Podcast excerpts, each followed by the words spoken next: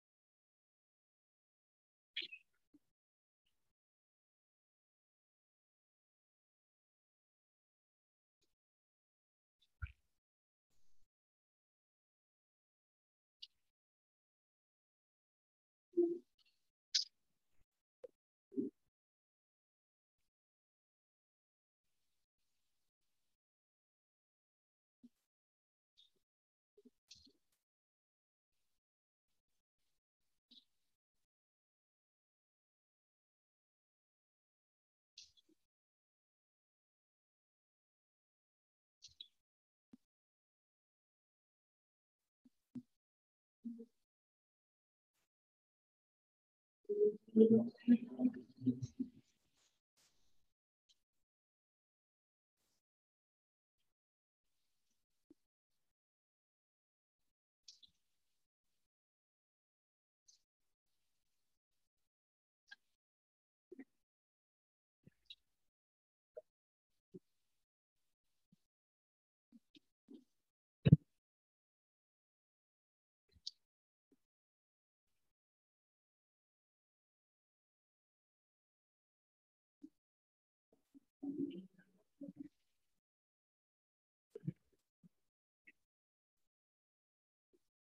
Mm-hmm.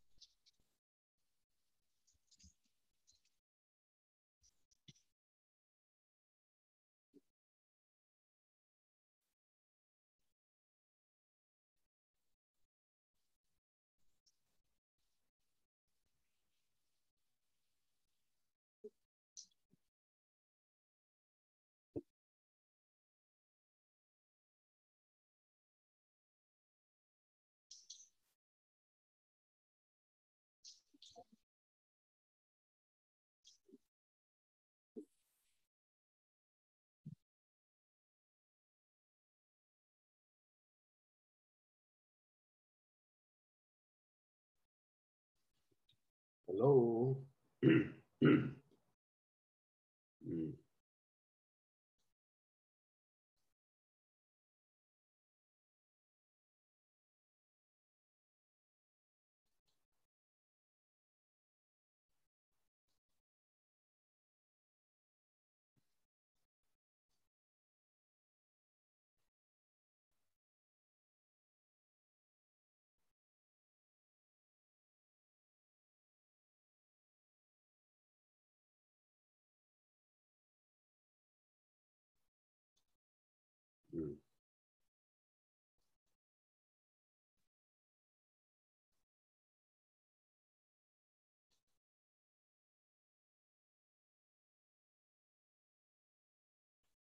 嗯。嗯，嗯，啊，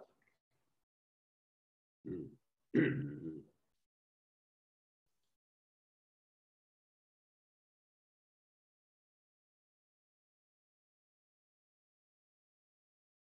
嗯，嗯，嗯。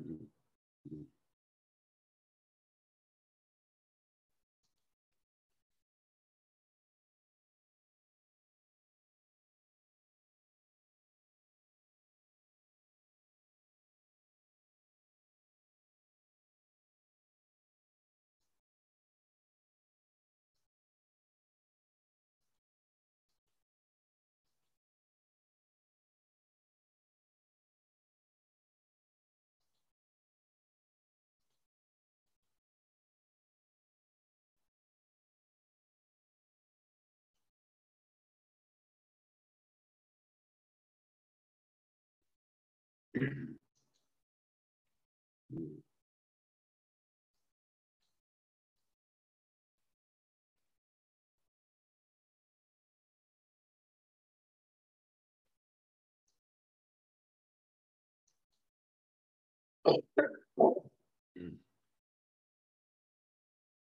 嗯，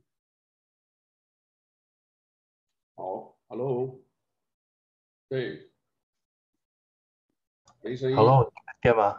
有了有了，我就没没加麦克风，应该加个麦克风好。这个，呃，我来试试看啊，这个，呃，麦克风很很大的球形麦克风。哦哦，好，挺好。我好像也有一个没用，我现在用这个可能清楚一点。这个，呃，反正很多科技的东西都得要那个。我今天来试试看啊，我们这个好久没见啊，你还好啊？都还可以吧。我来试试看哈，叫做什么？呃，脸书和那个同时，我现在用 Zoom，Zoom 的话是 Google。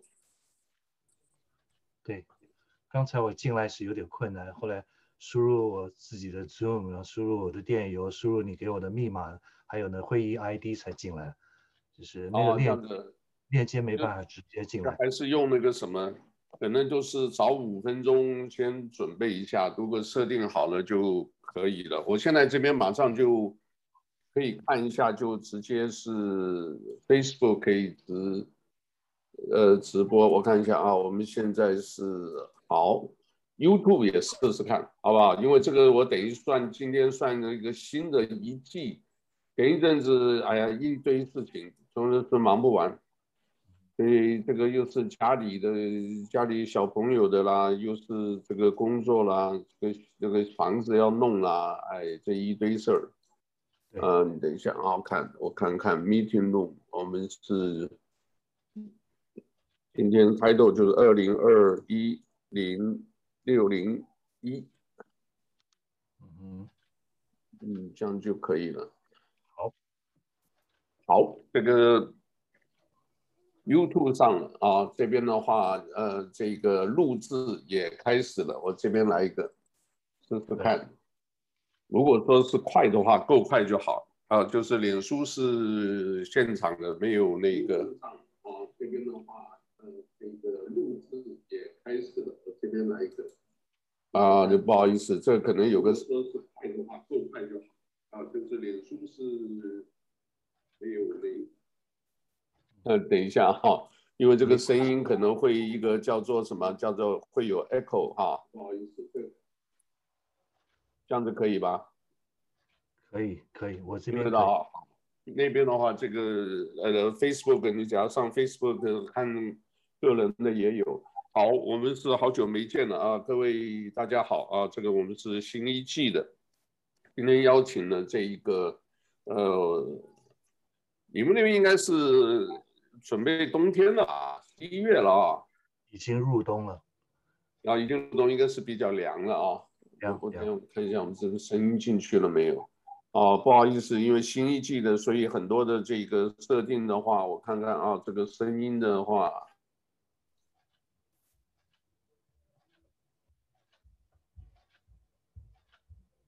听得到啊，听得到就好。现现在有了，现在有了。OK OK，可以。好，这个这边是脸书的啊，这个这边的话是我们在 Zoom 上是 Google 的。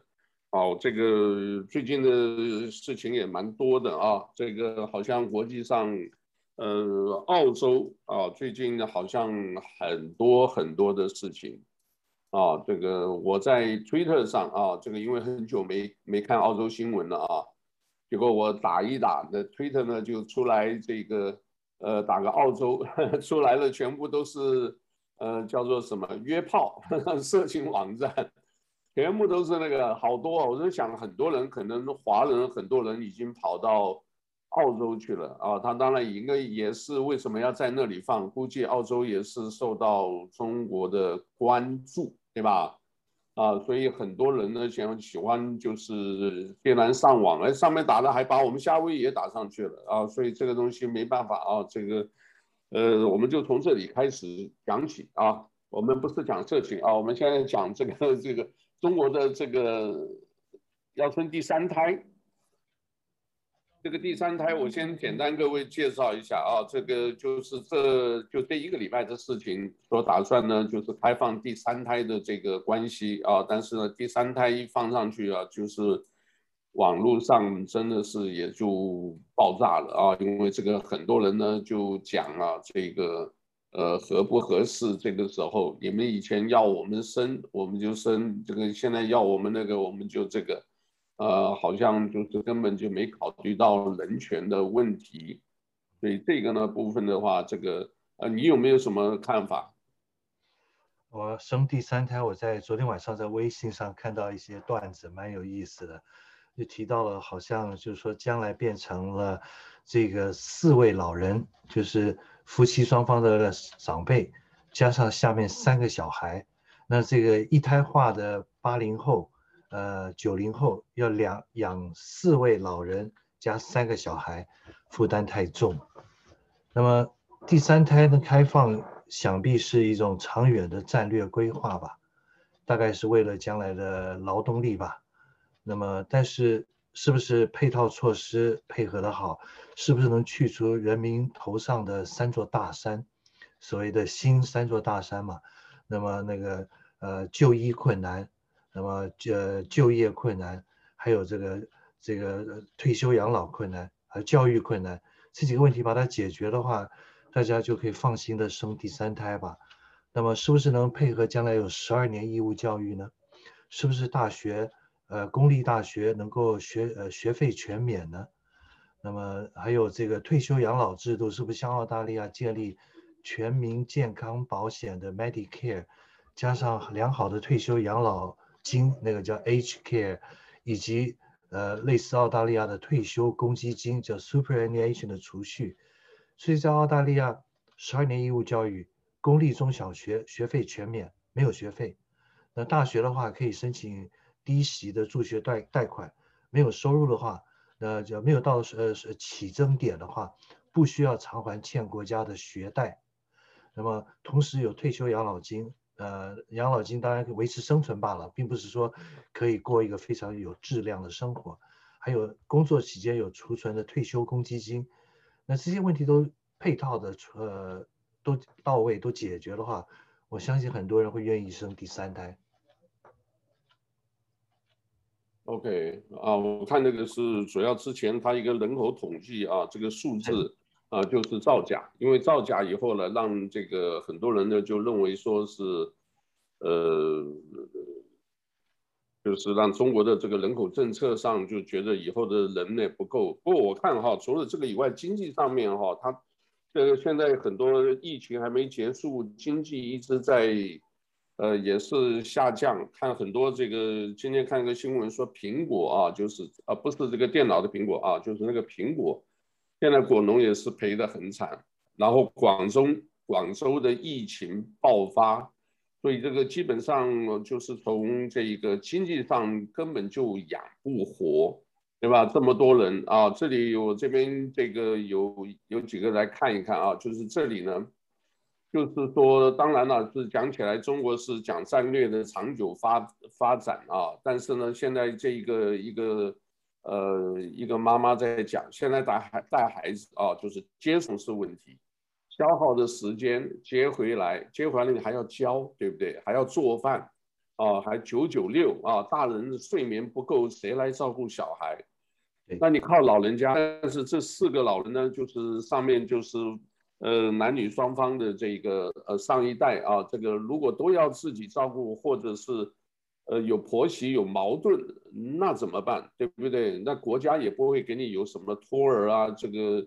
呃，补贴啦，说这个，如果叫人家生三胎，基本大家都不愿意啊。他有个统计啊，这个，呃，中国有一个有名的叫袁鹏飞啊，这个历史学家，他他有一个很简短的介绍，他说这里呢有个统计，新华网啊，就是为了配合政策发布的，都给你一万这个这个多少人去这个统计，那哎，结果到最后呢？大多数啊，就根本就不会考虑。所以你假如说你一个政策出炉，没有那么多人的支持的话，你这个还有没有用啊？所以这个是可能是这个中国中国国政府自己得考虑一下的啊。因为这个女的啊，是澳洲，他说即使澳洲这种福利国家生三胎都不多啊，这个以后你看看中国怎么做妖啊妖怪啊这个。那你如果把大人把小孩带到这个带去上这个大人呢带去上上班的跟去上班的话，很多地方都不让的，对不对？而且现在这一个小孩很早就放假了，就放放学了，放学以后你怎么办？啊，这个统一吃早餐，大人上班，但是你接要四点多才接。所以呢，大人为了上班送小孩都会难，所以呢，这个怎么样来这个应付这个很多的小老百姓啊，这些韭菜吧，这些韭菜的日常生活怎么过啊？这个，然后小孩子你现在教育也是问题，都待在家里也不行，对不对？你待在家里一定要大人看，那你大人看就没办法工作。那小孩呢？现在就是什么？自己抓包子吃，自己玩积木，自己玩三轮车，啊，然后被反锁，啊，现在就这个都是问题。所以呢，这个好，这个我们就讲到这里。那现在有一个就是澳洲的，现在养老行业听说也是都缺，人也缺，钱也缺，是不是这样？就是说，所谓人就是一些这个医疗照护啊，或者这些，有没有这个现象？因为我就是从这个打这个澳中关系或者澳洲出来以后，我就提几个这个纲要来讲。你们那边养老情况怎么样？我对养老的是这方面的新闻报道没有特别留意，不过就我个人的理解吧，我我发表一点可能肤浅的看法。养老这个行业呢，在澳大利亚呢，呃，行之有年，有所谓的私人养老，有居家养老，有机构养老，那么有特别需要加强护理的生活不能自理，甚至属于半身不遂的这种护理院的养老，所以养老的体制呢，还有方式非常多。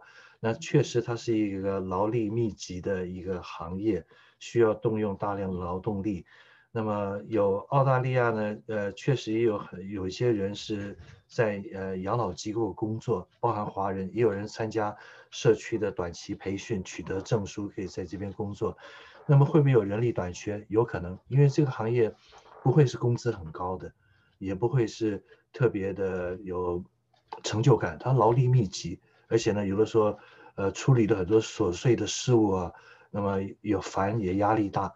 所以其实老人住在这种机构呢，也不见得特别顺心愉快。我自己去过养老院，呃，很不同场合做过现场的口译服务，亲眼目睹各种不同的呃水准的养老院的实况，给我反而给我立下一个决心，就是我一定要保持健康，将来在自己家里退休，自己照顾自己，居家养老，所谓的 home age care，不要送到机构养老。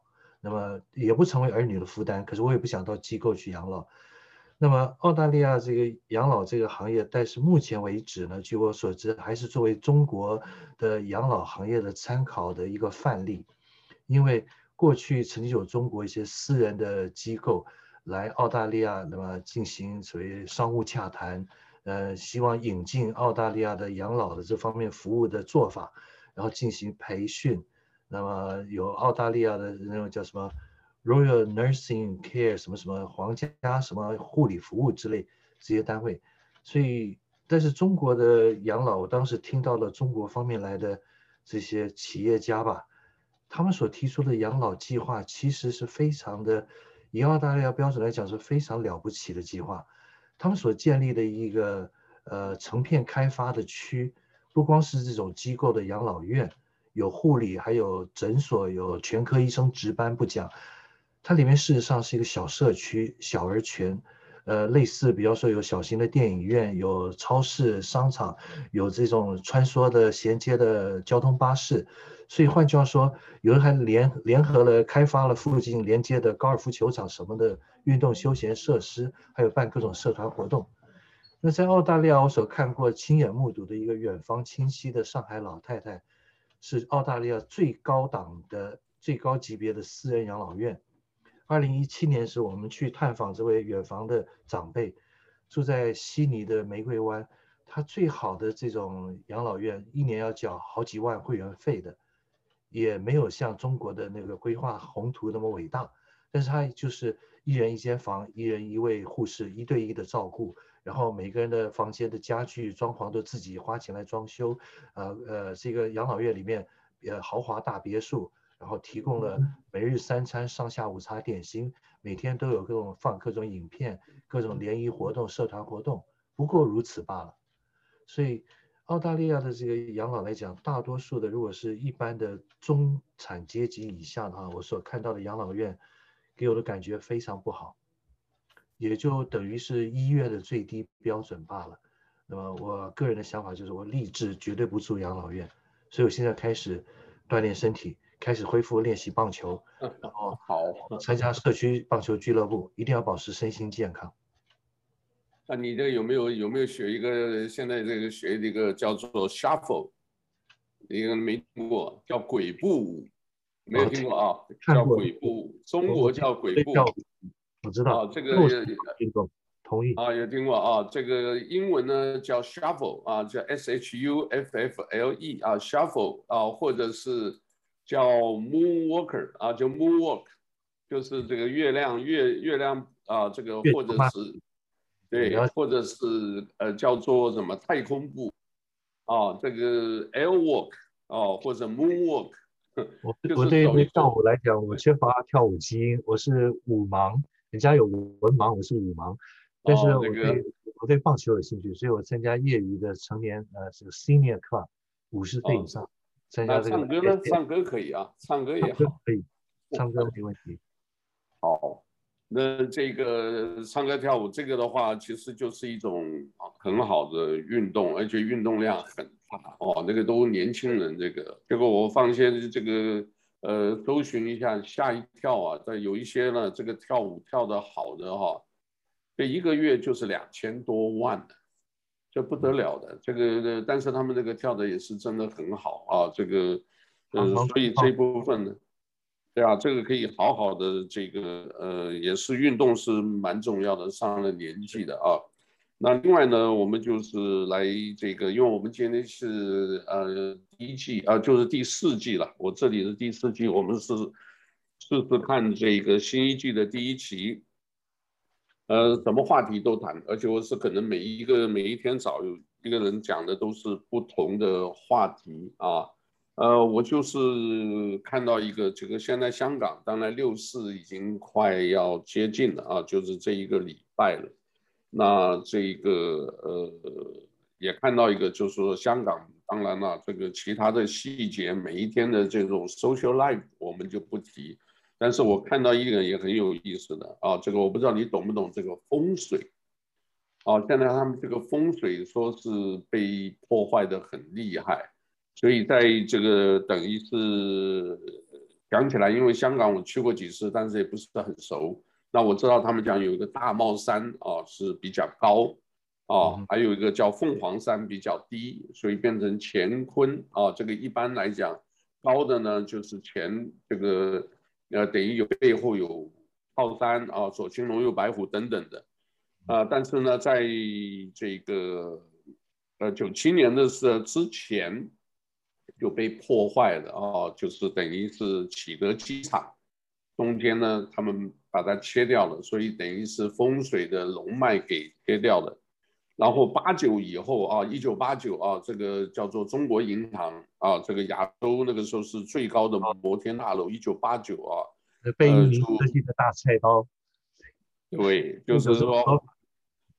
后来他们不是说就变成一个要做一个三角形，对不对？然后呢，要把这个煞气给弄掉。九七年以后呢，他们说所有的设计，啊，九七的话是中国等于是国内在设计的，所以他们把九这个几个龙脉啊，这个全部切掉。他们写了蛮多的啊，我不知道我们这有没有香港朋友，他们听的什么西九龙高铁站、邮轮码头。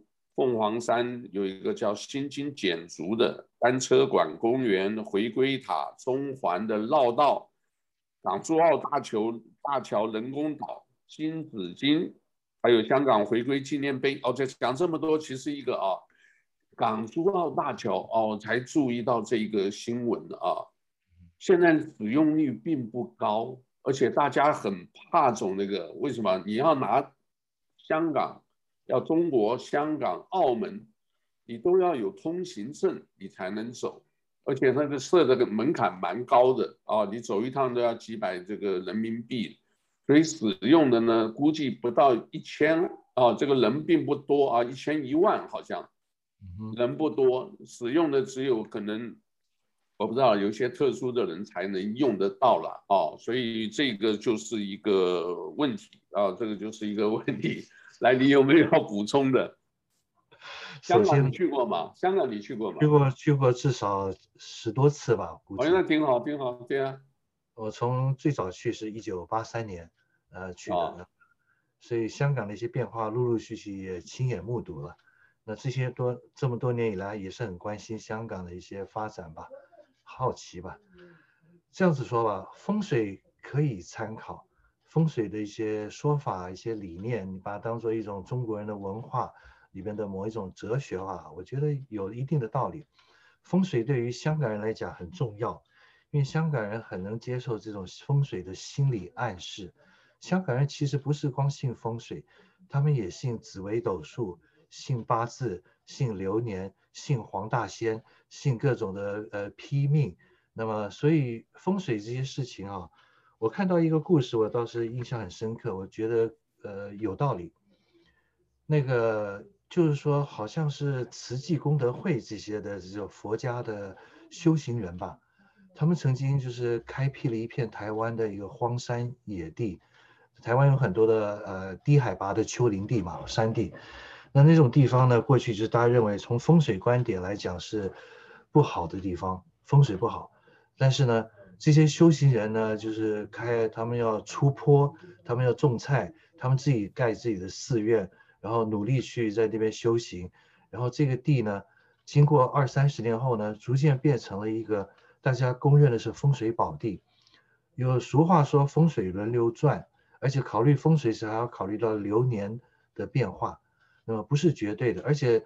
呃，又所谓的风水大师，很多人都会讲说什么像什么情况下什么犯煞，对方的邻居的呃尖角煞，什么他的盖那个大楼好像对冲着你家犯冲，他就会指点你各种的破解的方法，什么挂一个八卦镜或是干什么的。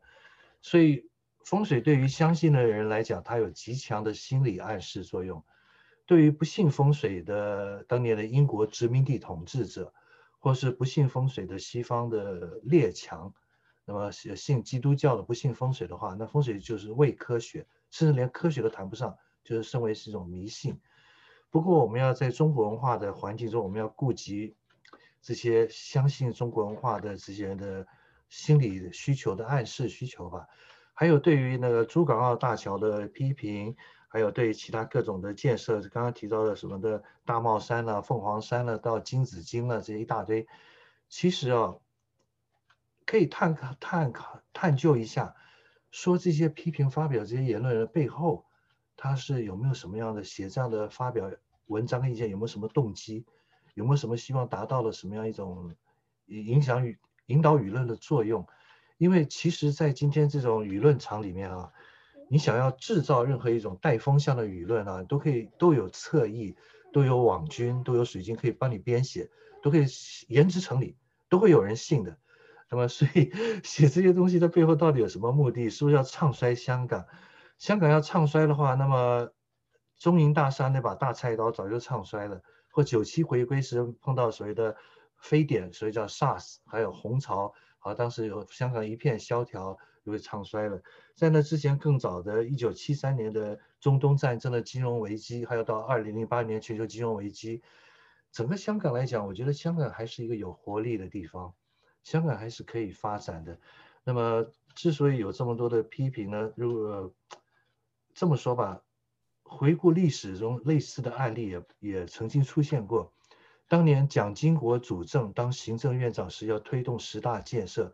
这个十大建设的基础建设的投资，奠定了后来台湾成为亚洲四小龙之首，不是之末，而是之首，比当时的南韩、新加坡、香港都要强。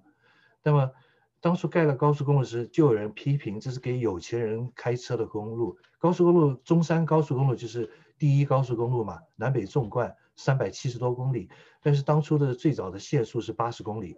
隔了几年实践成功之后，才提高提速到一百公里。当时就有人批评，为什么要盖高速公路？已经有省政纵贯公路了，盖高速公路是给有钱有车阶级的。所以很多人有批评反对高速公路，有这样的意见。但是当时的国民政府呢，还是力排众议吧，还是该做的就做了。高速公路、南回铁路，呃，还有所谓大炼钢厂、大造船厂。那么后来的证明呢，呃，是呃一条高速公路还不够，现在有一个北二高了。还有其他的高速公路，所以香港那些呃配套措施可能在初期阶段没到位，但是深港澳大桥变成将来大湾区一体化，这个是跨海大桥绝对有帮助。然后这通行的证件，然后呢收的过路费，还有各种问题，将来刚开始的时候一定有这些问题，那么这些问题逐渐排除之后，将来会变成不可或缺的促进经济发展、促进人民生活的。呃，改善还有促进经济繁荣的一个必要的一个基础设施，就像我们这边的 E M 三，就是 E 三的东，呃，我们叫 East Link 东连高速，在我家附近。现在我呃工作是常常开车走的高速，往北走往南走特别方便，特别快。当初在建这条高速公路的时候，环保团体极力反对，说你要穿山打隧道会迫害原生动物，巴拉巴拉，跟警察打群架。然后又反对，一批评意见很多。那现在事后证明，这条高速公路造福于维多利亚州墨尔本的都会区的民众，确实它的这个长期的效益非常好。所以大湾区还有跨海大桥，从我个人观点，只代表个人观点，我觉得有必要。我是呃觉得这是一个了不起的呃长期的战略性措施。呃，关于批评关于风水事情，我觉得不必太在意。一个人的，我相信人的努力，也相信人的那个呃心理建设。如果你愿意相信风水，那风水对你就有效；如果你不相信风水的话，我觉得最好的风水是在于最好的人，他行得正，这个人是满腔正气，然后呢为人正直的话，那最后他他所住的地方就会成为风水宝地。坏风水也可以转变成好风水，这是我老杜个人看法啊，不代表其他人的意见。对，那现在的话，今年是六四三十二周年，但是呢，自从香港回归以后，好像就是一直就是呃越来越紧啊，这个呃，当然了，我们就是祝福吧，希望香港呢这个能够更好。但是我们现在看到的是，好像并没有更好，就是所以呢，这个呃，当然各是各方面各层面都在那个，可能也是呃中国嘛，现在呃我们叫做翠地啊，翠啊，就是呃那个上面是一个羽毛啊，一个竹啊，他们叫翠地，现在呃也是。头大，听说把他的太太啊叫彭妈妈是吧？呃有人听过这个词吗？彭妈妈呢？这个是是调侃还是褒贬？我就搞不清。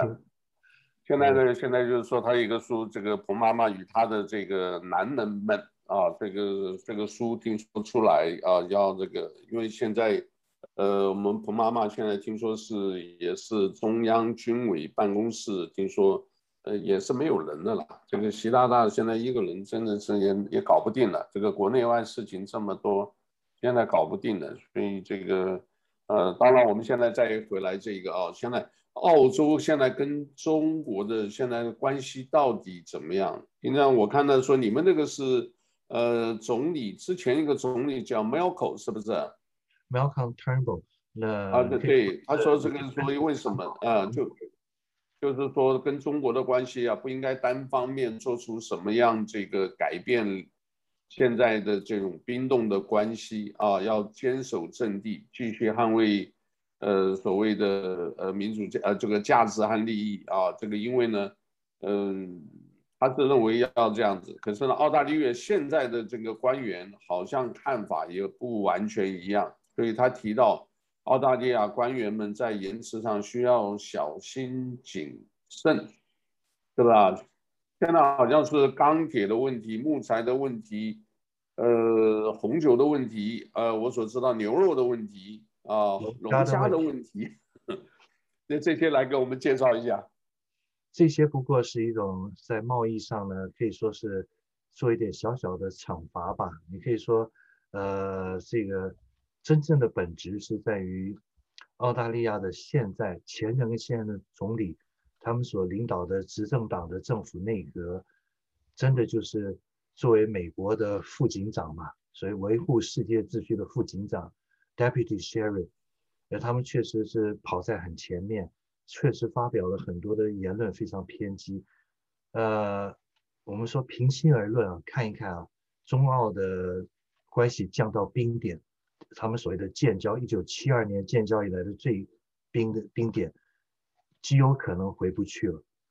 那么，即使濒临，极有可能濒临到断交的边缘，还没到断交边缘，因为断交之前必定会有其他的外交动作，比方说降低，呃，所谓外交使节从大使变成了公使，或变成了最低到代办。像当年荷兰卖两艘潜水艇给国民政府台湾的时候。那么中共的使领馆就降低为代办级，大使照会。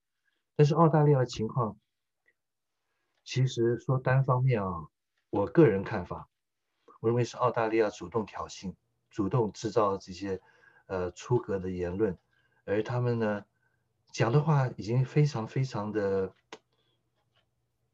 偏激了，就是说，认为台海是属于危险的状态，随时爆发战争。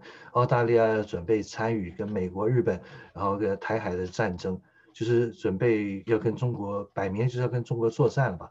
以往呢，经贸上跟中国非常紧密，但是外交上其实还并尽力尽量保持一个温和的、比较中立的态度。那现在是坦白讲，这个就是就就差撕破脸了。赤裸裸表明说，你中国是我的假想敌，我们准备跟解放军打仗。那么，呃，其实有没有必要这样子？澳大利亚的好像这个澳大利亚这个军队也不多嘛，这个好像这个八万多人啊，八万多人中扣掉了文职跟专业技术人员的话，战斗兵员大概呃，我看充其量两三万人，很小的一个兵力，那主要是靠美国来保护。澳大利亚国防是一个在太平洋地区算是一个 middle power，算中等强权。你要拿澳大利亚兵力跟那个什么呃斐济群岛啦、马绍尔群岛啦、那些什么汤加啦、萨摩亚来比划呢，当然是澳大利亚很强。可是澳大利亚为什么国防兵力这么少？主要是因为跟美国签的协防条约，靠美国保护。可是反过来讲，澳大利亚前前任的总理都说过这样的话，就是我们跟美国不光是有条约的互相协防的义务，同时还有历史上的道义责任。二次世界大战时，日本皇军已经打到新新几内亚，现在叫巴布亚新几内亚。若不是澳大利亚由美国的麦克阿瑟统帅带着美军过来一起协防反攻新几内亚，哈，澳大利亚当时要沦陷了，要变成日本皇军的侵占的土地了。所以澳大利亚对美国来讲非常感激美国老大哥，所以美国老大哥指哪里，澳大利亚作为小弟是同志加兄弟兼他最忠实的小弟，绝对我一定去打。所以美国还没有讲的那么严厉的时候，澳大利亚站在。知道体揣摩老大哥的意图，一定会主动当马前卒，而且，呃，配积积极配合。那这个是不是符合澳大利亚长久的国家最高利益、政治利益、经济利益？我觉得打一个大问号。澳大利亚有必要跟中国这样，呃，赤裸裸的冲突，已经准备到就是做了战争准备。我觉得。有打一个非常大的问号，我觉得这些政客到底是怎么想，我不太明白。澳大利亚的国内的意见呢，其实也有不同的声音，从学术界到反对党，到前外交官，到前总理陆克文，很多人都有不同的意见。那么，但是澳大利亚的舆论啊，电视了、网络了、媒体的舆论呢，一面倒的，就是呃配合澳大利亚政府，也就是把中国当头号假想敌了，然后所有的。没有经过事实查核的各种的谣言了、抹黑了，他们都当做事实，说中国的种族灭绝啦，什么各种的问题。那么这个看了之后也很无奈。我只担心一点了，一旦澳大利亚卷入未来，如果真的不得已要爆发的大战争的话，澳大利亚我们这些华人的处境非常的困难。回回顾一下当年。珍珠港事变之后的美籍日本裔，特别是夏威夷的美籍日本裔的遭遇，他们被呃冤枉的几十万人关集中营，男女老幼关集中营。那么当年夏威夷组织了一个步兵步兵营，一个有有人说是团，我觉得是一个 regiment，大概就是六七百人的步兵营，都是夏威夷的第二代。四四二部队，没错，我今天才放的，刚刚看到四四二部队啊，为了表示效忠美国，他们主动参军。那么参军之后呢，不敢把他们派到太平洋战场跟日本皇军打，把他们派到意大利战场。澳大利亚的军队中也有华人子弟，有的还不是华人，哦、不是华人第二代啊，有的是华人第一代，从中国移民过来，然后在这边受完教育之后呢，成为澳大利亚的公民，然后呢参军变成澳大利亚军人。那么在军队里面，将来发生战争时，他的亲戚朋友都还在中国大陆，他现在是澳大利亚国防军。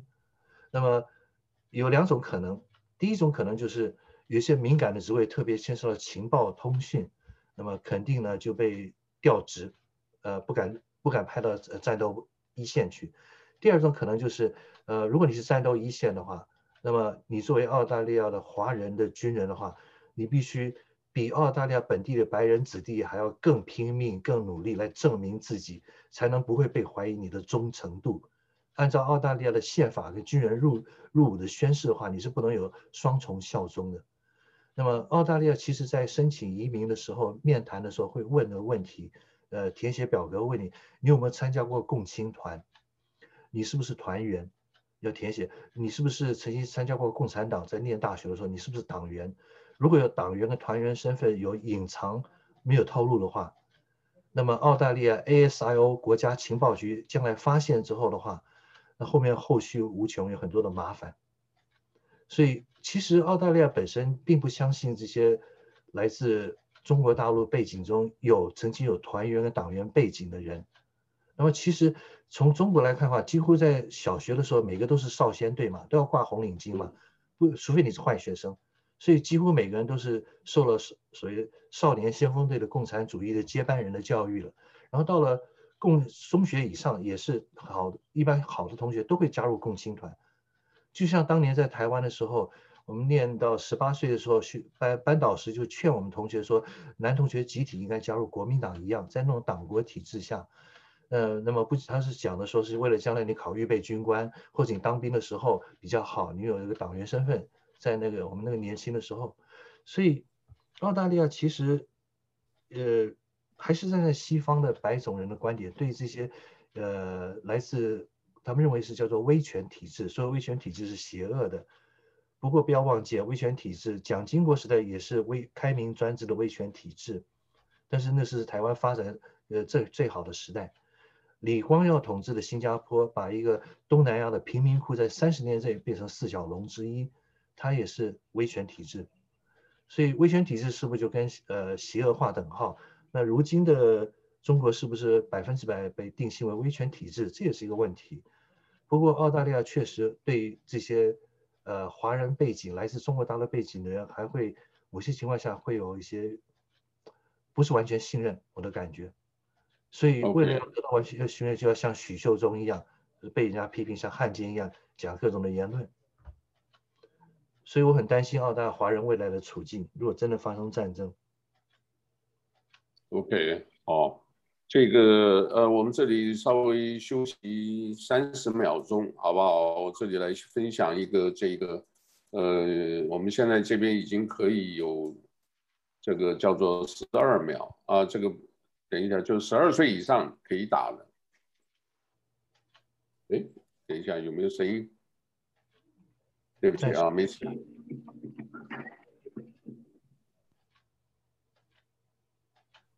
这个是公益广告，很好。听听得到吗？太大了。呃，我听到你声音，听不到这个视频的声音。视频的画面也是没有声音。好，这是很好的公益广告，可以。我知道了，我知道了。现在有了。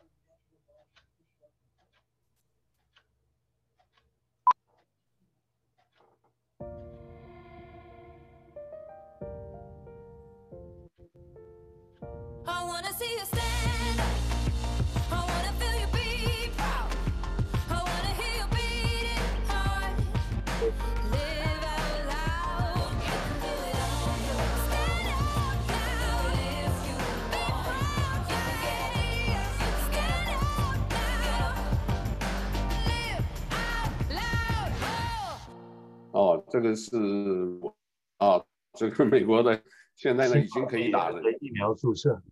对，你打了没有？没有，我现在没有呃的原因很简单，因为我们的诊所啊，GP 讲过，附近所有诊所打的都是那个阿斯利康牛津阿斯利康，那个我坚决坚决不打，我要打的是辉瑞那个 BNT 的辉瑞，可 BNT 的辉瑞是莫德纳也可以，对，莫德莫德纳也可以，那现在没有。整个维多利亚州六百五十万的州民，目前只有百分之二的人打了也疫苗，还有百分之九十八还没打呢。每一天最多可以提供两万多人打疫苗，所以还得排队等候。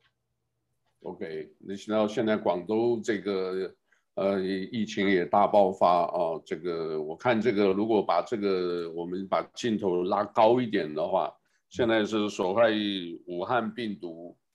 是从实验室出来的啊，这个你你应该有看这个新闻，所谓拜登呢就给九十天，啊，这个九十天的这个机会啊，这个呃去让这个呃底下把它查清楚啊，对啊，也有人说这个是其实是给中共啊，让中共国呢自己去让他们想你到底要不要公开。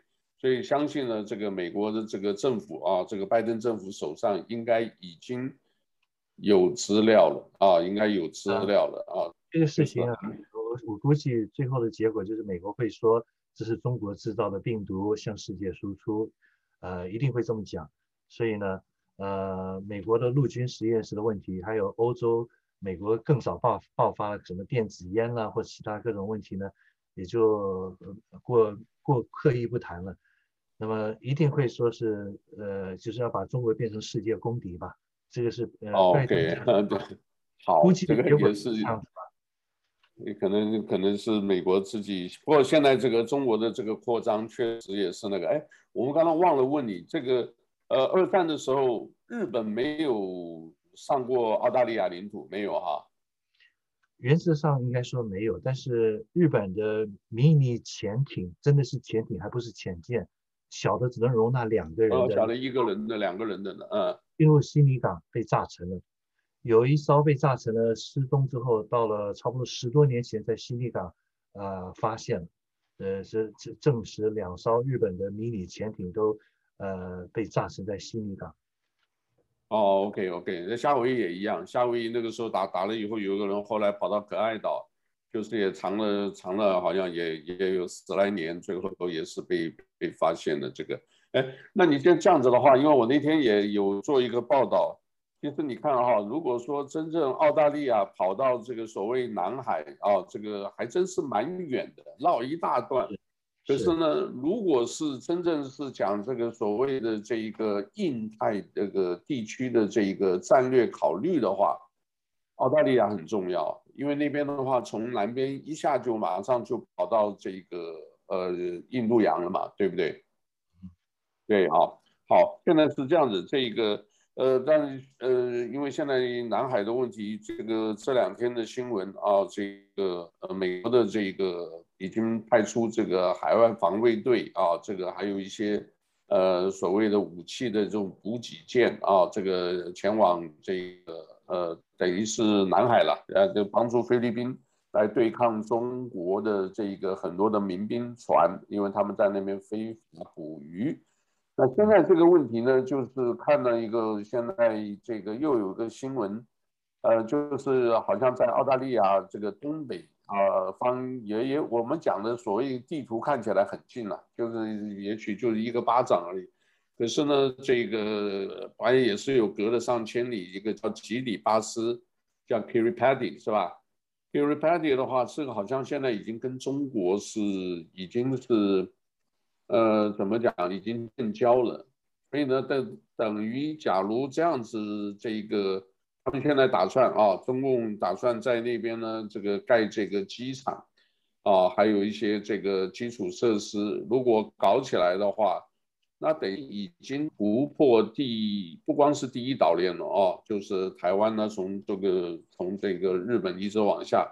可能第二岛链都突破了啊，因为那边已经过了这个呃关岛这个塞班那一带，啊，直接就等于那就是等于是已经进入到美国后院了，有点像古巴当年在这个拉丁美洲一样哦，这个呃应该危机嘛，当年这个危机啊，所以现在现在这个吉里巴斯这样子的话，这个澳大利亚这个也是很重要啊，因为吉里巴斯他这个已经他们在在。已经在这个呃投资下去了，那是不是继续做，还是还有什么别的办法？现在，嗯，所以澳大利亚这一块也还是很重要的。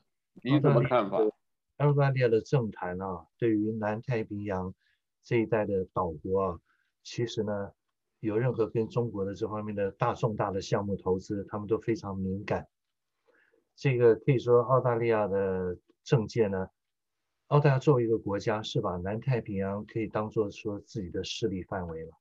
南太平洋这些岛国，从那所谓通加呃什么汤加、萨摩亚、美属萨摩亚、马绍尔，那么斐济呃这些岛，呃甚至当年的实际例子，我在澳大利亚新闻看到，就是当年斐济岛的军事政变的时候，那么澳大利亚准备派军队去维和去平乱。就直接干预内政，我就派军队来把你国家恢复用我们认为的合法政府。那么在这方面，南太平洋来讲，纽西兰或是中国的翻译叫新西兰，跟澳大利亚是同志加兄弟的感情。那么基本上的政策大致都是一致的，相互配合。所以中国有任何的投资，呃，澳大利亚都就算表面上不明讲，私底下都是高度关注、高度敏感。有些情况下，澳大利亚。政界会发出声音，会表示反对意见。那么吉里巴斯这个小小国家的发展呢？老实讲，他们这种国家，第三世界的小国，人口又少，那么又弱，如果没有中国投资的呃基础设施，他们自己是不是能搞好这些、盖好这些飞机场？有没有这资金？他是不是跟亚洲基础设施投资银行来贷款的，还是跟世界银行贷款，或者亚洲开发银行贷款？不晓得，我没有去留意这个新闻。但是澳大利亚一定会关注，那么是不是把它当做是一种呃属于岛链的突破，突破防卫圈到了第二岛链呢？那么如果你要从这个冷战的思维的角度看，那必然是那绝对是中国的一种呃变相的扩张行为。可是我现在我们从另外一个角度来看，我们事情要看正反两面。当年所谓第一岛链，从那个海峡中线的戴维斯线，到那个英国殖民地搞的呃西藏南区的麦克马洪线，一直到后来的第一岛链、第二岛链、第三岛链，那么从呃二战之后的民族独立国家，到后来的冷战时期，那这些岛链呢，是当初是主要是因为苏联的这个帝国，苏联是确实跟当时毛泽东的中国、赤色中国的铁幕中国，当时确实是。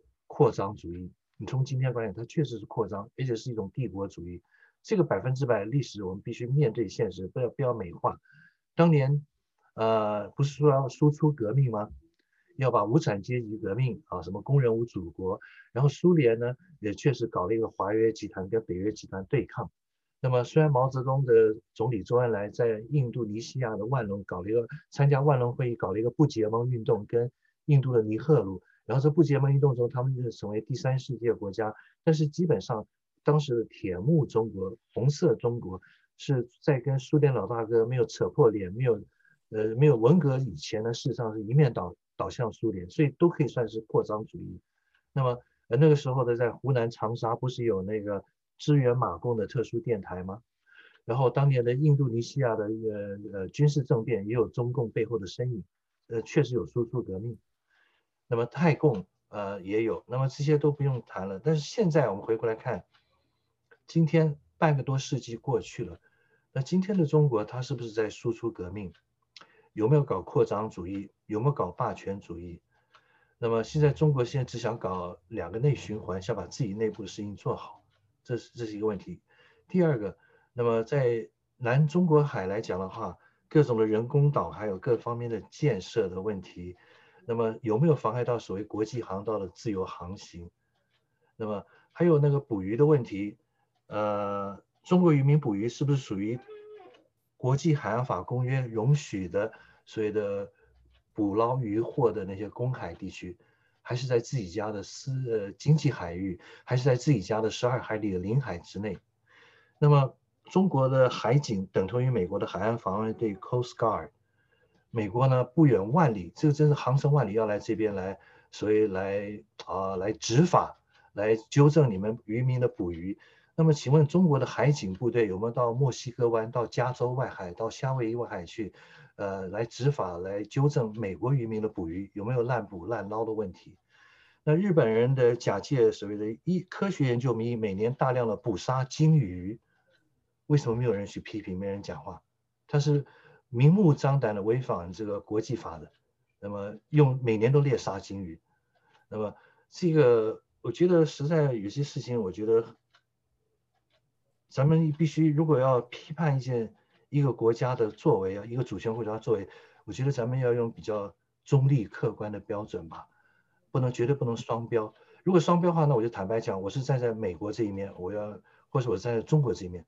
那我现在客观来看哈，我站在我既不在美国也不在中国那面，我们从联合国的国际海洋法还有各种国际公约来看的话，那么 United States Coast Guard 美国的第五防卫部队啊，海岸防卫队要跑到南中国海来这边，如果所谓的进行它的法律存在来执法的话，在国际法上是不是呃符合国际法的所有的这些一般的成文的要求或者惯例？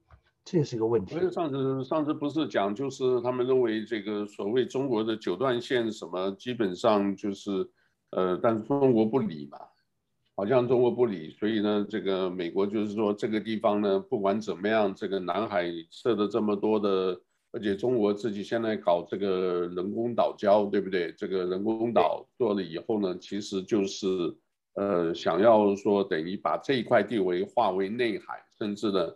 现在还没有把台湾海峡宣布为内海，哦，但是最近一个新闻呢，就是讲这个呃不东莒，哦，过去很近就离那个什么这个呃平潭很近哦，东莒他们现在在呃离东莒没没多远的地方，十几海里的地方，现在搞这个风力发电，知道吧？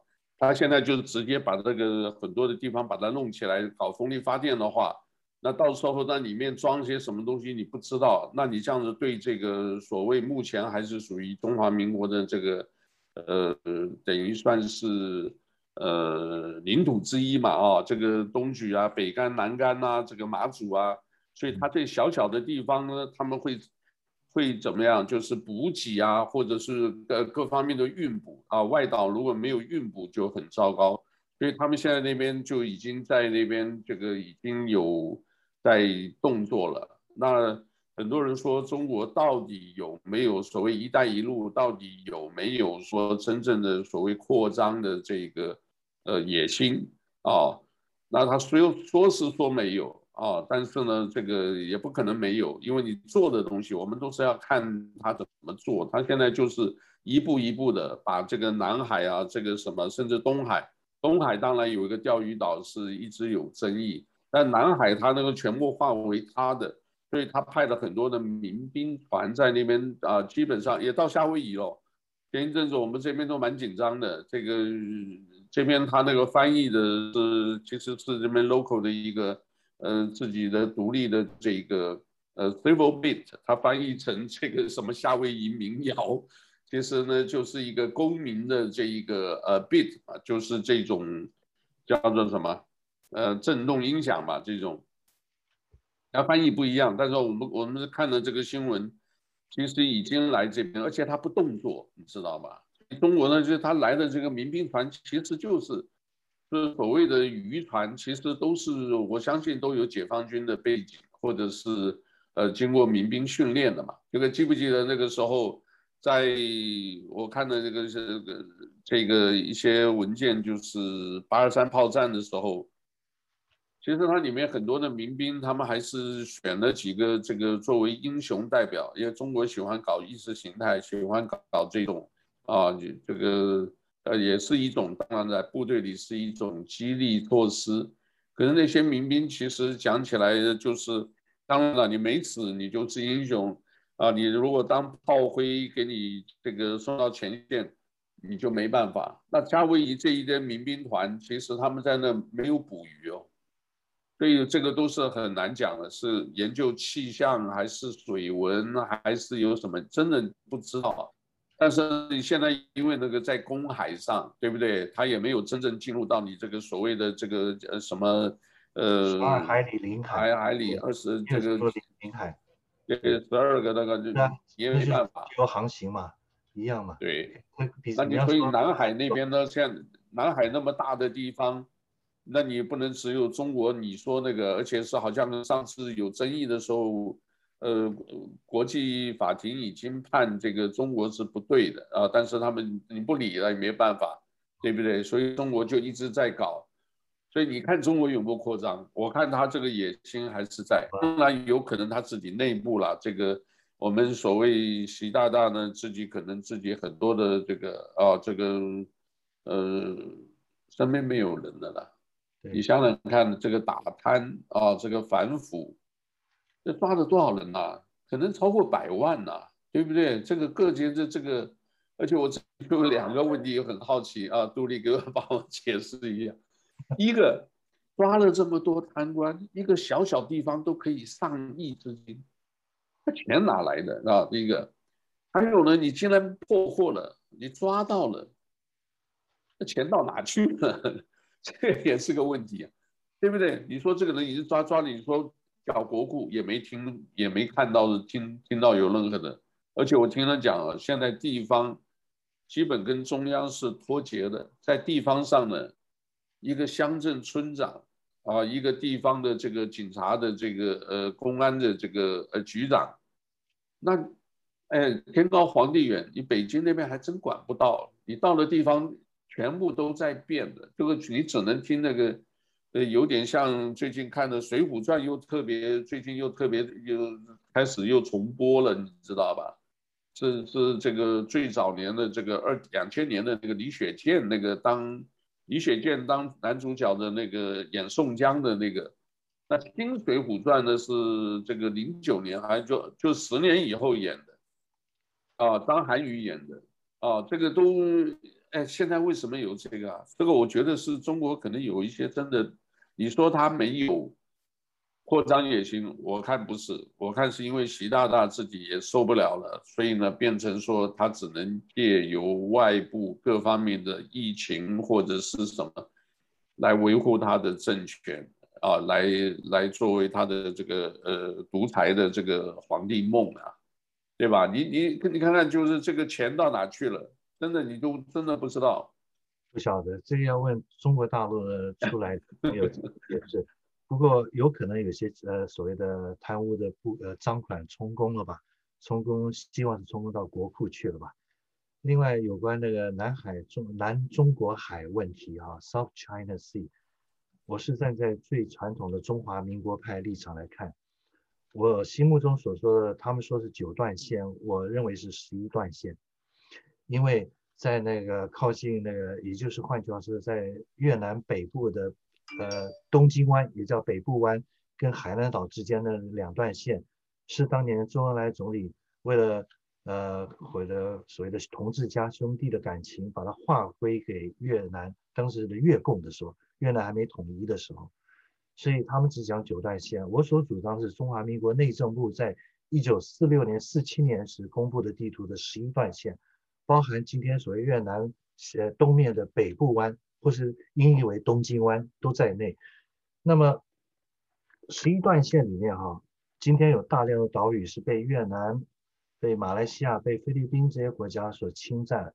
从我的观点来看，是非法侵占。那么，所以南中国海呢，它既是中国的经济海域，可是按照国际法，领海只能说以岛屿为准，往外延十二海里叫做领海。那么。中国不可能把南中国海变成自己国家的内海，这绝对不可能。它中国即使做岛礁建设，还是维持国际航道自由航行，这一点我不怀疑，这不是问题。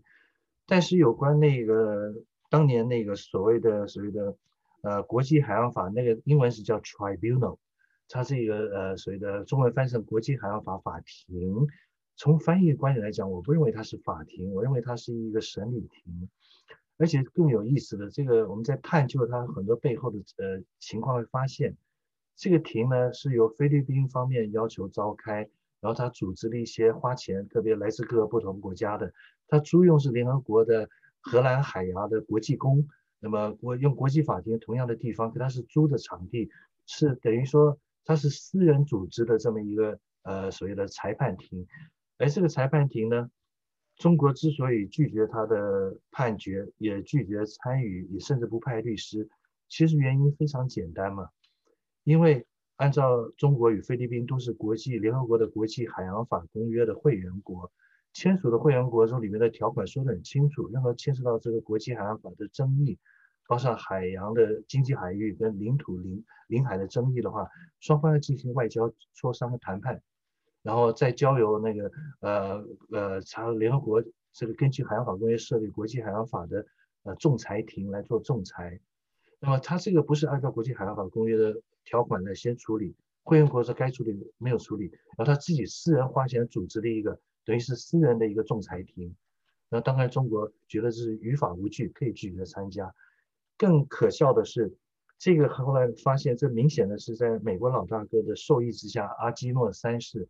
所要搞的一个呃一个等于说是演了一场政治秀吧，一个政治公关秀。他的这个裁决里面呢，呃，把太平岛一个拥有呃淡水、符合岛屿定义的太平岛定为一个礁，不是一个 island，甚至不是一个小的 island 的岛，是一个 reef，是一个礁岩。那这个是非常荒谬。那么我觉得我这一点我完全不能呃接受。我是传统的大中华民国派。我所相信的是，在一九四六年在南京国民大会所通过制定的宪法，以及宪法所规定我国固有之疆域，那么一九四七年公布生效，那么一九四七年公布生效这个法律中是十一段线，南海呢只是中国将来要开发的三百多万平方呃公里里面的经济海域跟小一部分的岛屿的十二海里的领海而已。其他都是公海，都是国际公海，绝对不会影响到自由航行。那么经济海域的话，呃，并没有宣布南海防空识别区，所以现在即使有任何国家的飞机过来的话，也没有派飞机起来监视。那么，那么如果说是中呃中国的渔政船有民兵干部，海上民兵干部的渔政船到了夏威夷或到什么地方，是调查在公海上调查水文，有可能甚至有时候不是用渔船，用其他的海洋研究船来调查水文，因为这是任何一个主权国家在战争准备前都会调查，特别为他的潜艇部队，你要调调查用海底的水文，那么还有各种的这些信息是，这是一个国家需要的一个战术上需。呃，战术实质上需要的资料，因为美国也在做，而且美国做的远比中国多得多，这是事实。美国曾经在渤海湾举行航母的联合军事演习，美国的飞机呢，事实上一直在南海这些地方巡弋、在侦察、在监听。那中国事实上还没有派军用的飞机到国际领航空领域，到美国的加州的墨西哥湾，目前没有。那么，所以美国做的比中国做的多。那这一点来讲的话，到底谁比较更有扩张的主义的行为？这打一个问号。我现在所想的是，其实中国现在的做法，就像江泽民当年讲了一句生气的话，他跟那个香港的记者，他说要闷声发大财，他觉得这些人香港的记者提的问题太幼稚。那当时他像江泽民很有名的一段话，那么那段视频网上找得到。其实中国长久以来的做法，我觉得就是尽量韬光养晦吧，闷声发大财。然后，但是他现在实力增长的太快了，然后呢，大家都好像赫然发现，怎么中国现在实力这么强，而且有些地方已经是世界领先的前沿了，而且很很很快的，美国的整总体的 GDP 或是工业总产值绝对跟中国无法竞争，只有在少数领域美国还领先。那作为美国来讲，如果我是在美国立场，我在华盛顿的角度看，那我不得不怕。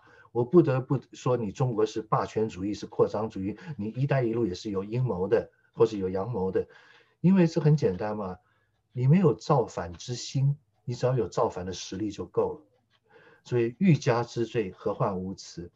那么现在问题是中国就是要避免跟美国跟其他西方国家发生任何的冲突，就是拖吧，拖时间，然后搞自己两个内循环。你无论怎么内卷化、内循环都可以把自己事情办好，但是。聪明的国家会看得出来，美国其实也不敢跟中国摊牌，他连个伊朗都搞不定了，连个北韩都搞不定了，然后呢，也不敢跟俄罗斯摊牌，在叙利亚事件上，叙利亚的内乱呢，美国包含美国支持基地组织，这些都是事实了。然后伊斯兰国还有基地组织，美国当初的扶植，那叙利亚的内乱，他要推翻那阿阿塞德什么总统吧？那中国跟俄罗斯是站在支持叙利亚的。认为是合法政府这一边，那美国是不是敢跟中国摊牌呢？如果要跟中国摊牌的话，真的要发生战争的话，那是整个地球上人类的大浩劫、大灾难，这个影响太大了，而且呢，必然会动用核武。那么有这样的必要吗？有有必要走到这一步吗？而且问题是，我们在我们做一个非常荒谬的假设吧，非天马行空的想象。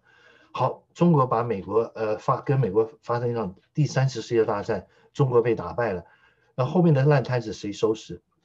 那么中国的呃如果是一个在美国扶持下成立所谓民主政府，中国的人民日子会更变得更好吗？然后呃这个民主政府如果也主张说我要恢复大中华民国的十一段线，那么美国是不是还是支持？如果今天中国呃不是中国共产党执政，是中国国民党执政？呃，江山没有变色，没有易主的话，那么中华民国政府在如果在南京首都支持，比方说我们要维护十一段线，我们要建设人工岛礁，美国是不会用同样标准来对待中华民国政府？如果他现在是中国的执政党的话，所以这里面牵涉到问题啊，真的不是意识形态，不是政治信仰的差异，这牵涉到说说说白了，赤裸裸就是权力斗争嘛。那么谁当世界的霸主？那中国是不是想要有称霸的，呃，雄心当世界的霸主？我想大概不至于吧。中国最多就是像国旗哥所说的，所以炎黄四座，东亚称雄吧，最多就是东亚称雄。而且呢，不是强调人类命运共同体吗？那么，但是真的问题在于，你不需要有称霸跟造反的呃之心，你只要有这样的实力，我就容不下你。这个世界只有我能当老大，麻烦在这边。这个是无可、哦、强权就是公里哈，对是吧？强权就是公里，对，真理在大炮的射程之内，这是事实。哦，哎，你们现在那边的疫情怎么样？很糟糕，进入危机状态。哇，那个台湾也是，台湾也是，嗯，比台湾好一些。起码我们这边普遍有疫苗，台湾现在疫苗都没有，而且台我们这边的没有病床缺的问题，台湾现在普遍缺这个病床，还有负压病房。那么我们这这次叫第四次封城，原因还是因为政治人物的错误决策，真的错误决策比贪污还可怕。当初没有封掉那个印度来的航班。好，然后那些没有做普面，呃，做说是进入境之后隔离十四天，可是有的问题十四天之后才出现，那个检查为阳性，所以那是让这些人到处趴趴走，然后呢，现在增加到三百六十个高危的点，从超市到餐馆啊、呃，到各个点，那这三百六十多个点是，然后是每今日又确诊六十五个阳性的病例，那这些事情当初我们在两个月全是零病例了。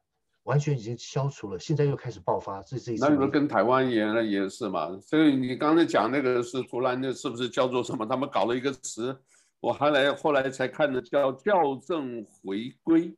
校正回归、就是、先给你看了看了，但是没有确定，对不对？就是很多就在外头啪啪走，隔了多少天以后又突然又发了，因为你有说出去的时候，你也不知道谁有带病毒。然后这个隔了一阵子，对不对？这边然后你可能本来也没有那么严重，结果另外一个人带另外一个病毒，两个人一碰在一起，这个所以我我我实在也搞不懂什么叫校正回归，这个吵来吵去，现在台湾这个现在好像也是封城，是还有疫苗缺的，现在听说也是好多人就是说要用国产的疫苗，就是台湾自己产的。但是他自己又没有经过国际认证，所以他们怀疑是不是就是根本就是贪污嘛，就是他们自己里面想要对不对？发横财，国难的横财，谋财害命，骂的没有错。那个墨尔本，澳洲墨尔本，维多利亚州墨尔本这一次的疫情啊，比较可怕，是因为呃政府把它当做危机对待。我们现在疫情从封锁七天，从明天开始再延长七天。有可能再延长七天，有可能延长了什么时候结束不晓得。这次封城会很厉害，只不过为了大家的适应，所以一开始说先封七天，但是今天已经宣布，然后再延七天，因为它主要是印度来的变种变异病毒，而且是通过空气传染，你只要擦肩而过，你不需要跟这个带原者有有呃实际接触，擦肩而过就会被感染，所以太可怕。这是第一点。第二点，台湾的校正回归。听到这四个字，还有他的，我只有一句话，无言以对。一个一个厚颜无耻的一群政客，跟他的网军跟侧翼，可以厚颜无耻到这个地步，信口雌黄，然后也那这个，我怀疑他们到底，他们到底还有没有良心，还有没有一点点，有没有一点道德观，有道德，我我我真的。台湾怎么被这样的一群人在领导，真的是悲哀。但他也没办法，因为他在国会，在什么他都多数，就是说完全执政就可以完全乱搞，对不对？嗯、而且我现在说他那个股票，就就是说不光是买或卖，他就是其实就是怎么样，他就是也不要用中国的，所以变成中国的东西呢，这个我就是不要中国的，他就找这个借口，反正反中。把这个拿出来，那一四五零就也就跟着带风向啊等等的。其实这里面对不对？但是这个里还是个问题。但现在还是有个问题，就是像中国自己本身疫苗可能也不够啊。当然广州怎么一下搞得他们大家抢抢的一塌糊涂啊，那个都是人一堆人呐、啊。但是我是好奇，中国的疫苗到底靠得住靠不住？当我我个人认为靠得住。你问我的看法，代表我个人看法。我认为靠得住。如果有可能的话，我愿意飞到中国去打中国疫苗。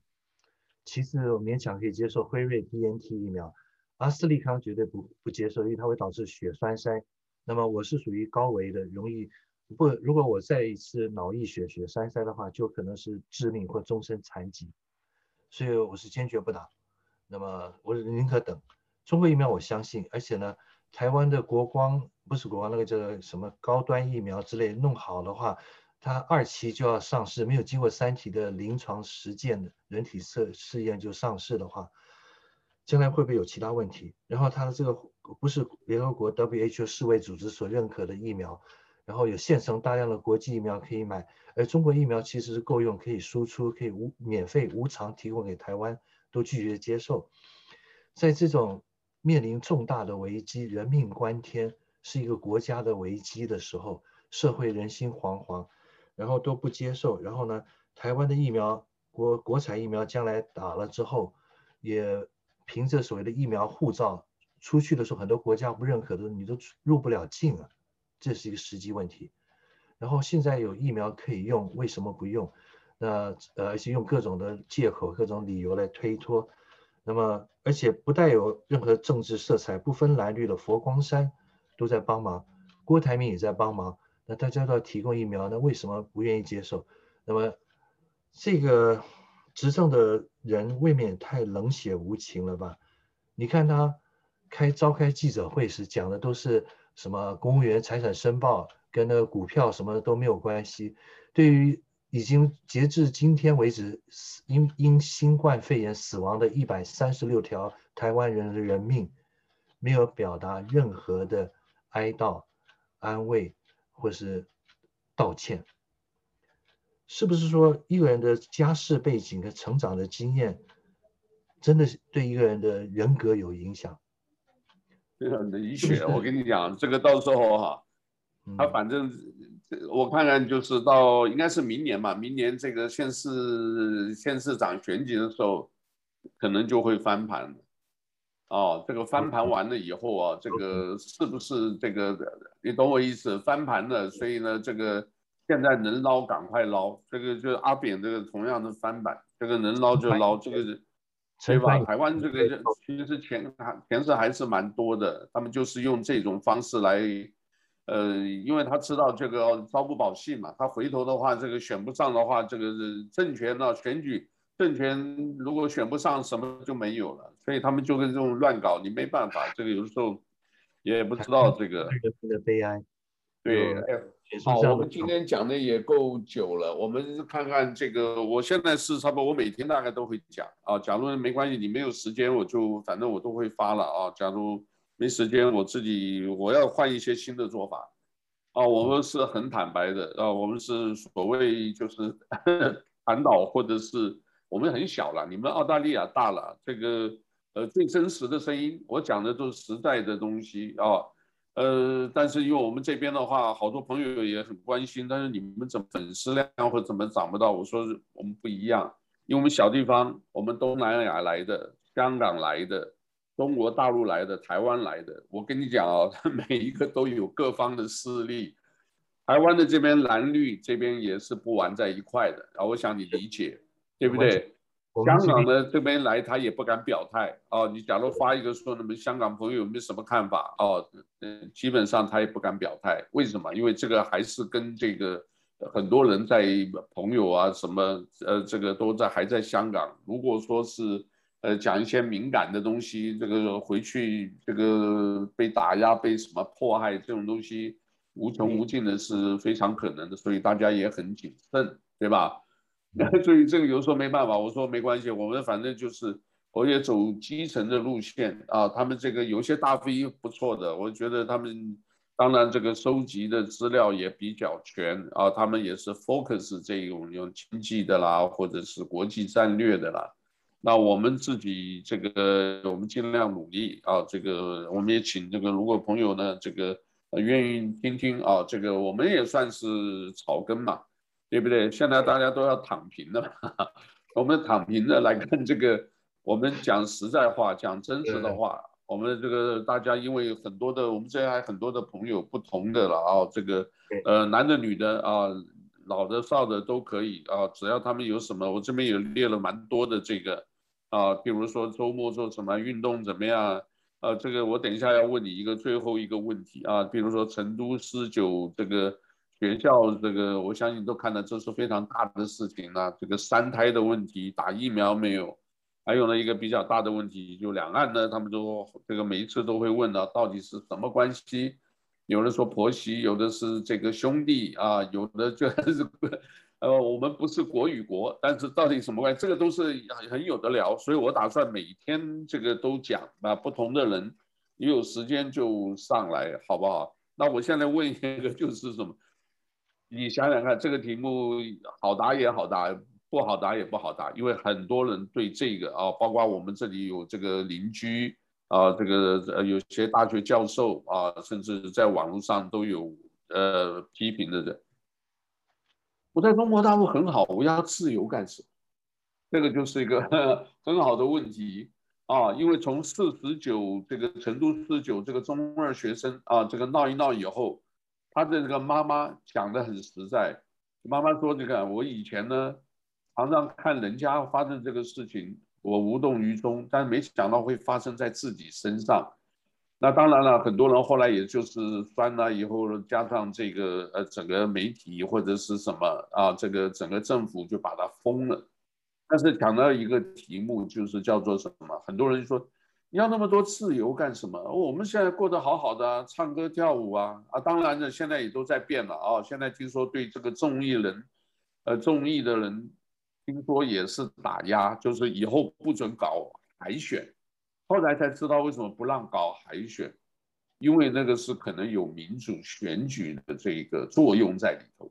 你懂我意思吧？因为这个海选不是大家哦凭。评审啊，说你好不好啊？然后评两句啊，这个什么 American Got Talent 啊，或者是 British Got Talent 呢，就有点像那样子。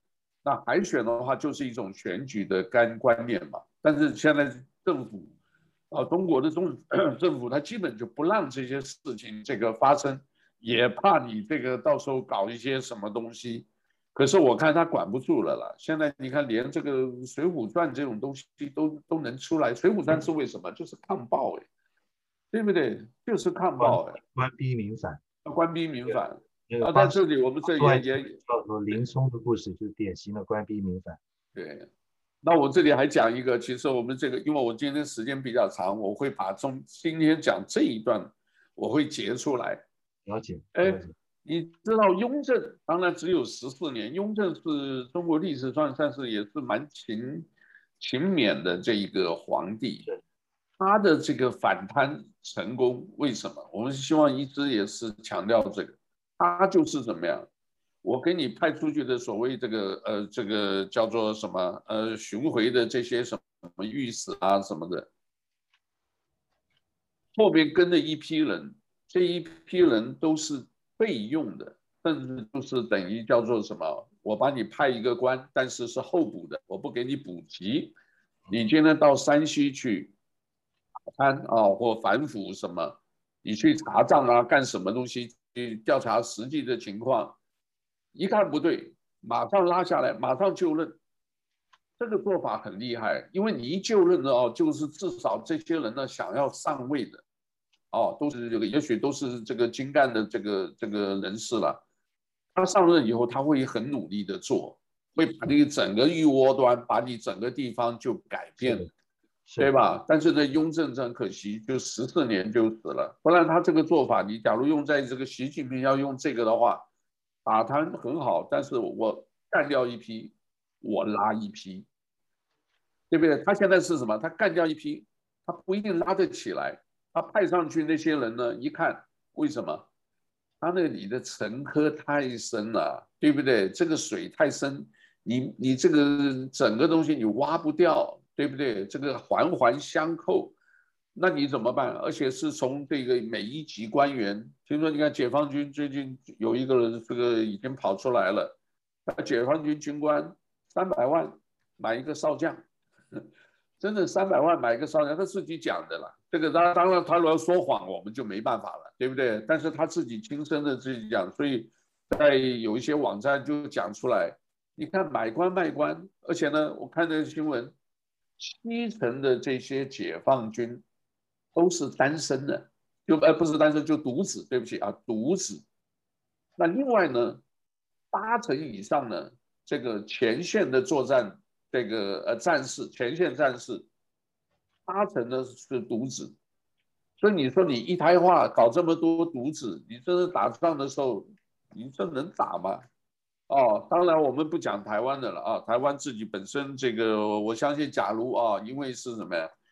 建军这么多年，假如说自己没有危机意识，就没办法。他如果说是有这种意识的话，像这种东西，应该马上有一些叫做什么？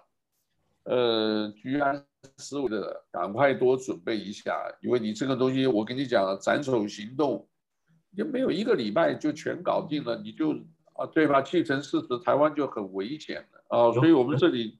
对吧？可能不到三天，甚至不用一个礼拜，七十二小时就搞定了。因为斩首说抓了几个头就好了。但是我们现在就讲到疫情，所以我也很赞成一个做法。嗯，哎，你这个领导先打，你不管怎么样，你所有关系全打，嗯，留着就好，没有都死掉了，也对国家也是个福气，对不对？好吧，哎你。来，你帮我讲一讲，自由要那么多自由干什么？你刚才提到那个自由的时候啊，呃，你所看到网上那位言论所讲的自由干什么？首先要把自由这他所讲的自由的定义，跟我所认知的自由定义都弄清楚。到底我们讲的自由，呃，是不是同一回事儿？这是一个问题。然后自由里牵涉到还有所谓的法治或者是人权保障，那是一些问题。那么，如果谈自由之前没有呃一个国家没有真正落实法治，我觉得这是一个大问题，非常大的问题。第二个，成都四九中的事件啊，我所关心的倒不是那些谈谈笑笑拍视频搞那些好像呃把这个事情扩大无限上纲变成政治化的那些外地来的人，这些奇奇怪怪的人，这些人唯恐天下不乱，网上多的是这样的人，有抹黑的，有造谣的，谩骂的。你做什么事情都有人骂，这个都是，这都还是次要。我想了解是为什么那个年轻人的男孩子要自杀，导致他自杀的各种压力、身心压力的来源，他的问题什么？这个才是我觉得是我我关心的事情。一个孩子，呃，是我相信他母亲，呃，也是对这孩子应该是有爱心的，不应该不应该是那种高压、各种好像那种强迫或什么这种教育。那么这孩子也承诺他要努力，以好像北大清华为目标嘛，要更努力。但是孩子为什么自杀？这个澳大利亚，如果以澳大利亚为例子的话，我们反过来看澳大利亚，澳大利亚的青少年自杀比率很高。很遗憾的，我们这个社会，如果你说你认为中国是一个威权社会，没有自由，没有民主，缺乏法治建设，太人治的话，那么说澳大利亚是世界上的一个西方民主国家。啊，人权法治保障都到位，那么是一个民主的自由橱窗，应该没有人会反对吧？那澳大利亚这个国家中，青少年自杀比率很高，为什么？我们这边没有升学压力啊，不用考试啊。那么，呃，最后一年所谓的考试，其实有些呃，我们叫 VC 维州中等教育高中毕业的联合会考证书，也就是十二年级，有一些的内容其实不是考试。可有他的作业成绩、小论文的成绩，所以 presentation 演示报告的成绩，还有许多不同的呃评价方式加起来，加上一部分的考试成绩来申请大学。所以如果说，当然本地的年轻人会觉得我们的十一、十二年级的学习压力、考试跟作业压力很大，可是如果要跟中国来比、跟日本来比、跟韩国来比的话，那真的是天壤之别。那他们澳大利亚年轻人呃是活在幸福的天堂，不知道他们的学习课业压力放到亚洲国家根本不算一回事。亚洲国家标准来讲太轻松了，但是澳大利亚青少年为什么还会自杀？这边探究这些原因，发现啊，有很多的情况下其实是公立学校，公免学免学费的公立，不是那种收很贵昂贵学费的贵族私立的精英化学校。公立学校学生中很多的。是来自于他们的家世背景的问题，有三分之一的澳大利亚的这种学生的家庭是离婚的单亲家庭，三分之一的家庭可能是属于离婚后的又再婚的继父继母家庭，或是属于未婚同居生的孩子的家庭。正常的常规，他的原生家庭中，正常一般人定义中正常家庭的最多是三三分之一。我的儿子当年读小学时，同班二十四位同学正好是三分之一、三分之一、三分之一，所以会不会是因为？单亲的问题，父母亲的家庭暴力问题，那么语言暴力问题，那么特别澳大利亚家庭暴力问题很严重，很多的家里的男性的家长有家庭暴力的行为，至少言语暴力。那么很多的孩子呢，在青少年时期就开始吸毒或接触了一些不良习惯。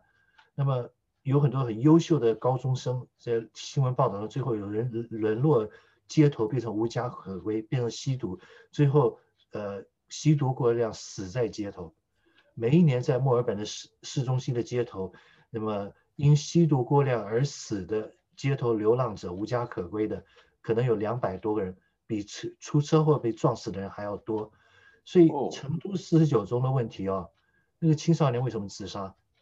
要探究他背后自杀的原因，然后呢，看看有没有可以做预防的措施，是不是有心理辅导，是不是大家多管齐下把问题的根源解决，而不是借这个时候按照鲁迅的说法去舔人血馒头，然后去呃发表这些视频，然后来开始上纲上线说这是好像是中共的错或者党的错，什么一大堆，我觉得是非常可笑，因为这种问题啊，就算有一天中共下台了，呃，完成他历史任务。中国社会民主党或中国将来未来的党，甚至中国国民党来执政，这些问题也会发现、也发生、也会存在的。这不是一个呃呃党的政策的问题，也不也不见得是教育的应试教育的考试的问题，一定有更深层的原因，还需要去发掘、去探索。这是我所关心的呃问题。那其他那个那些什么搞视频上面去拍人或胡说八道的人太多了，这种真的是消费死者，这些人很无耻。只为了自己的流量，那个太无耻了。OK，那个后来话题就后来这边就什么都没有了嘛，后来就是没有谈的嘛。中国的话整个封闭了嘛，就没有谈的嘛。不过这个言论控制，我不知道这个。你现在假如如果去去香港去中国，你觉得会会自在吗？我会很自在，我觉得没事儿，就去去旅游。去探亲或者去商务，我觉得没什么。不要表达，不要表达任何的有关那种观点都不用。谈政治敏感问题，谈政治敏感问题，我跟我爷爷老家的一些农民朋友也都是我的族亲。呃，啊、多年以前，十六年前，二零年我去找家谱时候聊过，他们这些农民朋友，他们都姓杜，也都是我的族亲。按族里的族谱来算的话，比较远房一点。第一个，他们都他们的。当年的子弟中有参加过国军的，也有参加八路军的，都有。第二个，他们呢都知道抗战，呃，主要是国军打的。虽然他们这边有很多子弟曾经是红军，他们都知道抗战的真相。农民，呃，半文盲的农民都知道。而且第三呢，私底下呢，呃，关起门来什么批评骂骂的不当措施，骂执政党不当措施的话也敢讲。言论其实蛮自由，只是公开大家不会讲。大家懂得明哲保身嘛，然后呢，呃，就是在很多情况下有一些呃禁忌敏感领域不要碰。那么这个情况就是我想到，其实我在台湾，我们在成长的阶段的时候，我们说的是反共爱国的，还有大中华民族主义教育。可是那时候我们的校园中呢，有国民党的知青党部，有知青党部呃部界的保防细胞。包括我的初恋女朋友曾经想，曾经几乎被吸收，希望她会替。呃，党部做这些事，做所谓的保防细胞，我我女朋友不同意，不不愿意做这种事情。那么，在当时的校园中，也会有人会秘密的细胞会反映老师讲课的内容会不会有问题，所以大专校园中，所以我们是经历过这种所谓的被老师私底下叫做开明专制的阶段，那么。是不是百分之百自由？不是，我们自己也知道尺度，说言论尺度要自我设限，有些敏感禁忌的领域不要乱讲话，以免呃所谓忠贞档案中被人举报，然后影响到将来出国申请这个护照或是出入境证，影响到当兵或影响到公职考试都会有啊。台湾经历过这个阶段，我觉得中国现在其实相当程度上比起台湾来讲，比蒋经国时代时还相当还更放松了，还相当相对的更自由了一点。所以这是我个人的人生经历体会，当然有很多人可能不同意，不过我不反对说，我在录音。呃，不同的背景的朋友呢，不同的政治信仰，不同的意识形态，大家可以一起交流。交流时都是大家呃互相尊重，那么然后呃不做人身攻击，然后救事不救人就可以了。那么我的朋友中也有是民进党的，包括我当兵的，我们当兵的一个长官，那个伍德金连长。他本身就是民进党员，我已经过世的好朋友李胜阳也是支持台独跟民进党，也是我们大胆导师的呃冰淇淋补给好朋友。我们不谈政治，因为他们组织的这些社团、李书上都强调说我们都不谈政治，大家可以把酒言欢，共叙共叙旧情。我们是一起同呃并肩作战的老军友，当年一起当兵，所以只要不碰到政治敏感话题的话，民进党的、国民党的、蓝的、绿的，大家是可以称兄道弟做好朋友。我倒希望我们在这个言论场中，如果在夏威夷，如果有其他的朋友要谈，要跟我谈，我希望你可以有不同的政治信仰跟意识形态。但是咱们互相尊重，那么呃，你不必说说服我，我也不会说服你，我们只是把事情、把问题谈清楚，然后呢，呃，谈事情，不要做任何人身攻击，那么就好了。然后这边不会，这边现在有我们这边大概基本讲那个都是比较。那个，因为这边大家也是过得习惯了，你知道，就玩嘛，就是你讲玩的话，这个都都可以的。有些也是，其实久了，我自己也也也也不是很习惯的，实在讲。因为你说你跟玩归玩，但是呢，你说像这好像，呃，我们就很简单，因为我我这边都收集了有大概有二十多万这个照片。你说照片的话，这个很多这个社团的很多活动呢，照的这个照片有些真的很好的。就但是这些人呢，这个我们讲吧，如果说老人家这个往生了，这个想要跟我们这个都没人跟我要一张照片的，而且有些照片都不要的，就是说等于在活的时候，我觉得说这个活的时候好像一点怎么讲，有时候好像觉得，当然没留下什么也是也是一种做法了。可是你说多少的话，这个呃，我们这说的多了了。你做的广告，这个最后呢，就是全部付的都有。老人家死了就做一个訃文，就一个钱两百块钱东西都，呃，所以要我们也不讲了。所以这边呢，就是，所以我就说我自己给自己打气，只要自己努力做事就好了。嗯，那边的话有些是没办法，我们那还好了。我们呃呃，后来我们有一个海上讲堂，让那个董先生，你知道吗？董先生他自己现在。董良杰，他自己现对他自己，董良杰现在自己搞了一个频道，呃，这个就好了。他因为那个讲的比较专业，讲的环保的多哦，因为我们是做，毕竟是做广泛的新闻嘛，所以各方面都要看一点。啊，他那个是比较专门的，他自己去找了一些朋友去做。他说他那个好像也还做的还不错了。不过这个呃，YouTube 哈。嗯，你自己也也要参考一下。YouTube 现在这个好像政策也改来改改去的啊，这个，嗯，现在就是它的门槛也没有降低啊，但是别的很多的别的平台也是一直也在努力，对他们这个大的科技公司控制，等于是控制我们的生活的每一个层面的，所以这个，啊，我们今天就是。对你自己呢？我看你现在这个也在进步啊！你现在这个，你看这个，呃，汽车很好，然后背景啊，什么光线啊，这个真的真是要学。我现在新新的一个软件，这个最近你可能也会上了，啊，到时候我们再给给再看看吧。新的做法，总之要努力就是了，好吧？假如没有，你是整搞翻译的，如果没有，呃，跳舞叫做。One 呃叫做 two two left feet 是不是有个词？两只左脚嘛，就是就是呃不会跳舞啊。这个因为我跟我们这边原来一个处长叫 two left feet，那就是那不会跳舞没关系，你就唱歌嘛，对不对？喜欢。我现在自己看的用，我要大一点的运动量，现在运动量不够，所以早些现在就卡拉会唱唱歌是好事儿，很好啊，唱唱歌好。好吧，这个一切平安啊！这个我看你那开始要要要冷了，多穿一点啊！这个身体最重要。OK，好吧，平安喜乐常与杜丽同在。呃，上恩惠慈慈爱啊，常与大家同在。好了，我们就下次再聊好了。我会发，反正我会发了，我不知道你会不会来就是了，好不好？好，反正你发的话，我只要是没有工作时间方便我就上，好吧？好。好，现在你那里应该也是五点多了嘛，对吧？